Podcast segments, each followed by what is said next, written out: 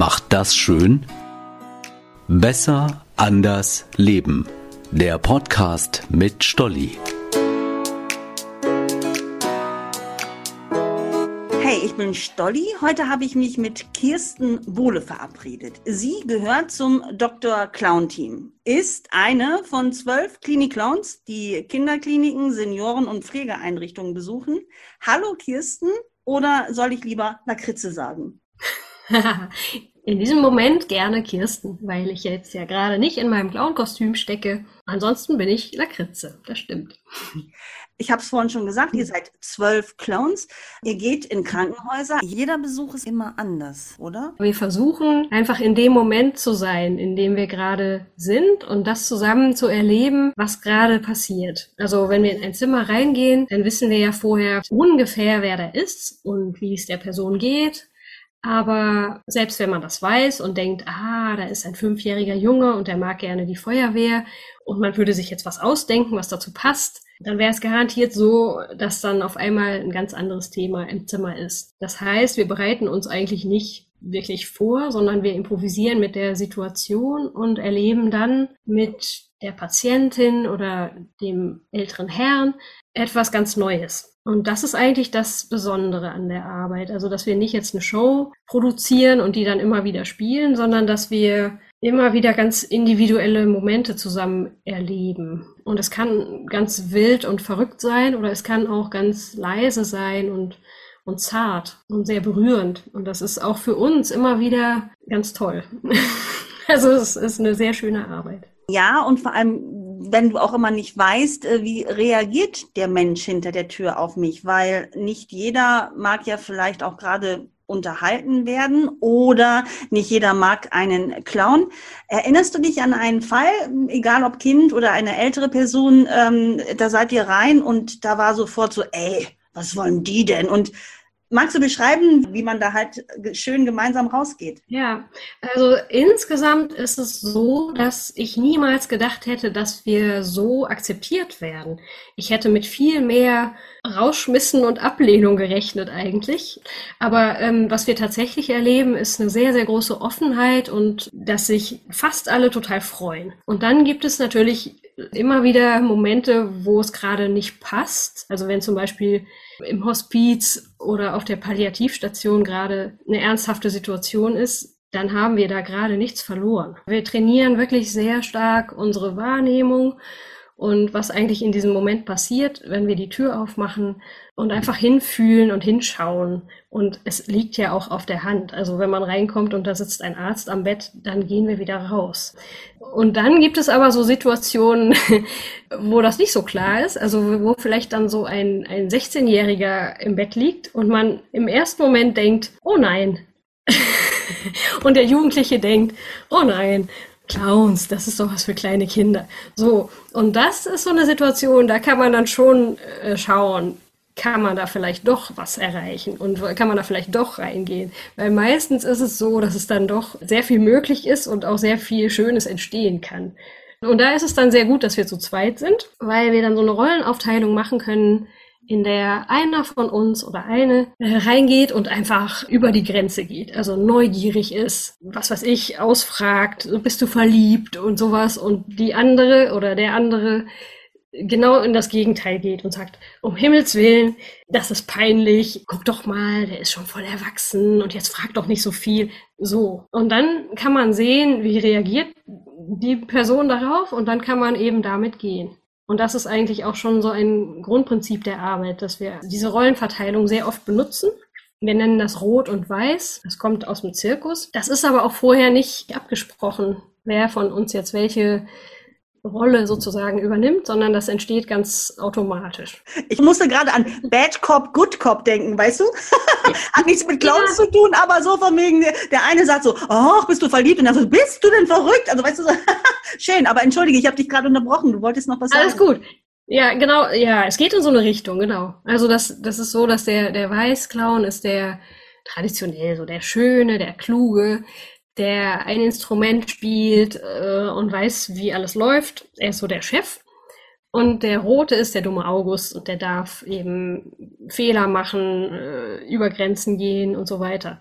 Und diese Dynamik, die dadurch entstehen kann, die ist sehr, mh, mm, sehr gut für das Spiel. Also dadurch kann das Spiel viel weitergehen, als wenn jetzt nur ein Clown alleine ins Zimmer reingehen würde. Wie bist du drauf gekommen, dass das etwas für dich ist, beziehungsweise wie bist du überhaupt auf diesen Klinik-Clown, auf diesen Doktor-Clown aufmerksam geworden? Weißt du das noch? Das weiß ich noch sehr gut, denn das war wirklich sehr besonders. Am Anfang waren wir acht Leute und wir hatten eine theaterpädagogische Ausbildung hinter uns, in der auch Clownerie ein Anteil war. Und einige von uns haben am Theaterlabor in Bielefeld Theatertraining bei einem Lehrer, der früher in Wien Klinikclown war. Und der hat uns davon erzählt. Und so sind wir überhaupt darauf gekommen, dass es das gibt. Und dann haben wir tatsächlich mit Unterstützung des Landes NRW durften wir uns von diesem Lehrer ausbilden lassen. Und dann sind wir einfach mal gestartet.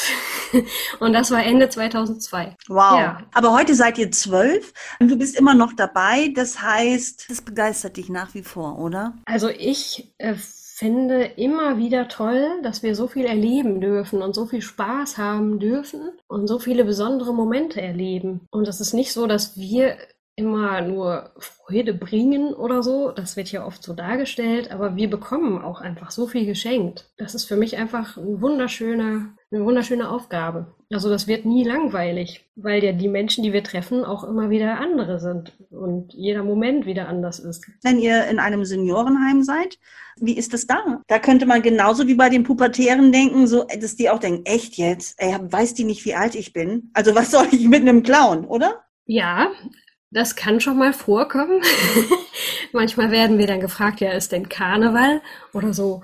Also was da ganz wichtig ist, ist, dass wir damit sehr viel Respekt reingehen und sehr höflich und erstmal wirklich zeigen, dass wir jetzt hier nicht den Laden aufmischen und mit Torten schmeißen oder irgendwie sowas machen, sondern dass wir wirklich da reingehen mit einer guten Absicht und dass wir vielleicht erstmal ein schönes Lied singen und dann kommen wir auch in Kontakt. Und das funktioniert eigentlich, ich würde sagen, in 99 Prozent der Fälle. Und es kann natürlich mal sein, dass jemand keine Lust drauf hat und das ist völlig in Ordnung. Aber insgesamt sind die Kontakte dort besonders schön auch. Und gerade für mich ist das eigentlich der Ort, an dem es mir besonders nahe geht. Einfach weil sie so viel erlebt haben in ihrem Leben und jetzt da sitzen und eben nicht mehr viel erleben und vielfach auch sehr alleine sind. Und das geht mir immer sehr nah. Das ist so die Situation, die mich hinterher oft noch lange beschäftigt. Also einfach, weil man da Dinge erlebt, die sehr berührend sind und die auch mich herausfordern. Zum Beispiel, wenn mich eine alte Dame anschaut und sagt, warum holt mich denn der liebe Gott nicht? Ich will nicht mehr. Ich möchte gerne jetzt gehen. Was mache ich denn dann? Also, das ist schon so, dass mich das gerade am Anfang oder die ersten Jahre sehr stark berührt hat und ich wirklich erstmal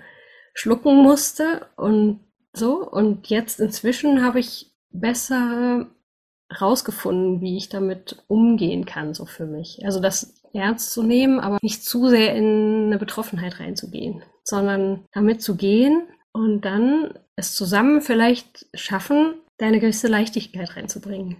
Ich kann mir das nicht so einfach so leicht vorstellen, weil du bist da mit Haut und Haaren ja dabei, weil genau was du gerade beschrieben hast, du lässt dich auf die Situation ein, du lässt dich auf den Moment ein und musst immer ganz individuell entscheiden.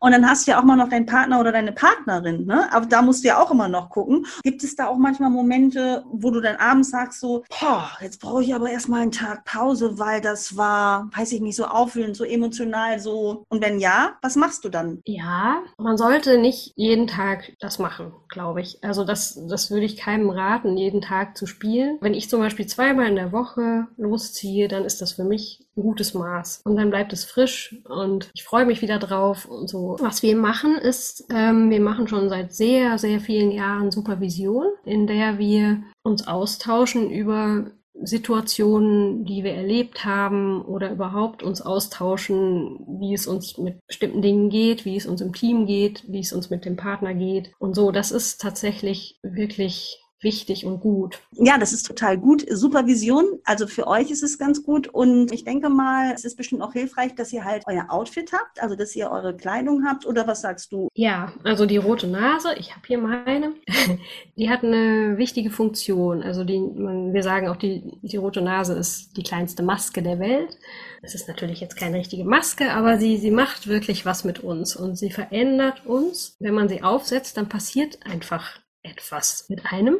Und ich kann es auch nicht genau beschreiben, aber man, man fühlt irgendwie anders und nimmt Dinge auch anders wahr. Also wenn wir als Clowns in ein Zimmer reingehen, dann ist das anders, als wenn ich da privat reingehe. Wenn ich privat jemanden im Krankenhaus besuche, dann bin ich ganz anders befangen oder mh, mm, betroffen oder so. Das geht mir sehr viel näher. Und als Clown geht es mir auch nahe, aber es ist irgendwie anders. Es ist leichter und ich kann es auch besser da lassen. Also ich gehe in die Situation rein, ich bin sehr nah, sehr schnell im Kontakt mit einer Person oder mehreren. So schnell würde ich niemals jemanden sonst kennenlernen. Also das ist wie so ein Beschleuniger. Und dann geht es manchmal sehr, sehr tief und persönlich wird es und danach kann ich es trotzdem besser dalassen.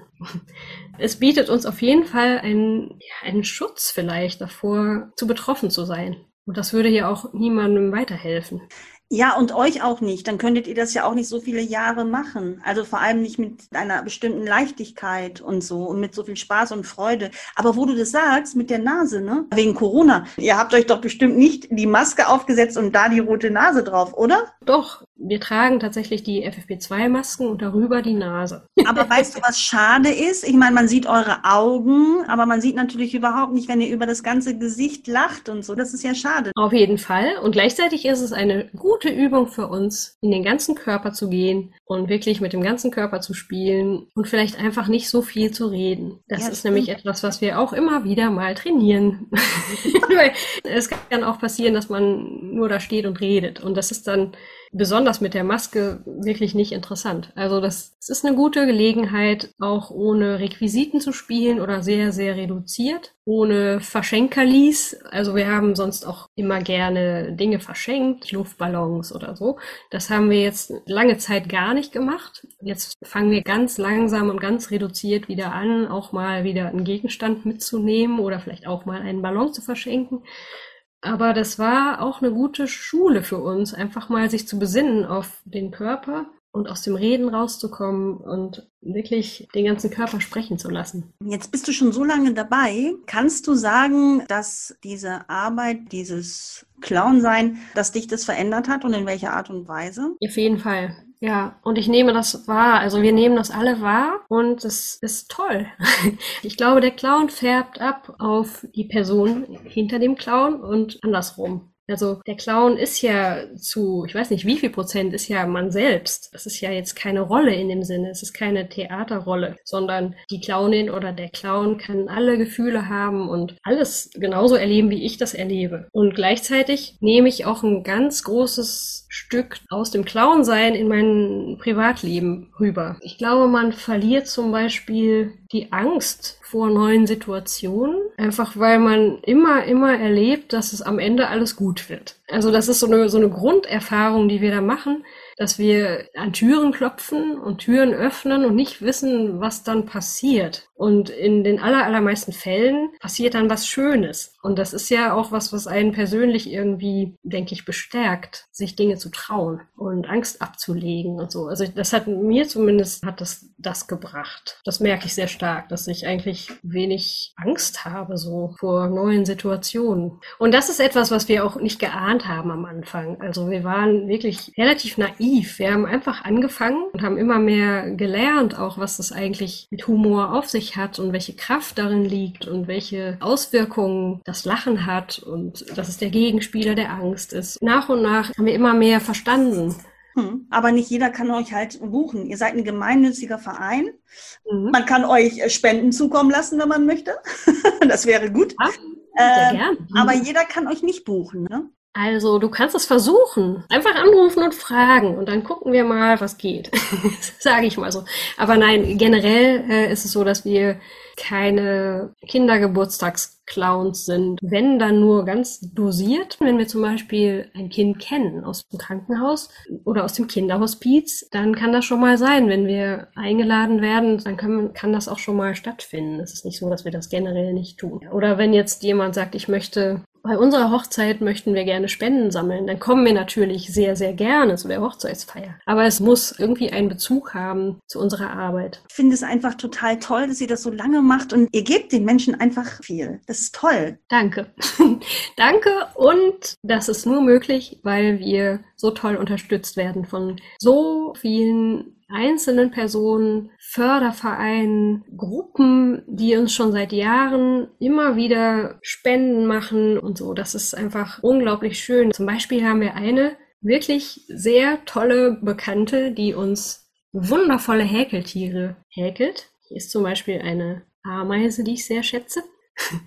Und diese Tiere dürfen wir dann verschenken. Wegen Corona durften wir das jetzt natürlich lange Zeit nicht, aber irgendwann wird es damit weitergehen und dann gehen diese ganzen tollen Wesen auf die Reise und finden ein neues Zuhause. Und das ist so herrlich, das kann man gar nicht genug wertschätzen.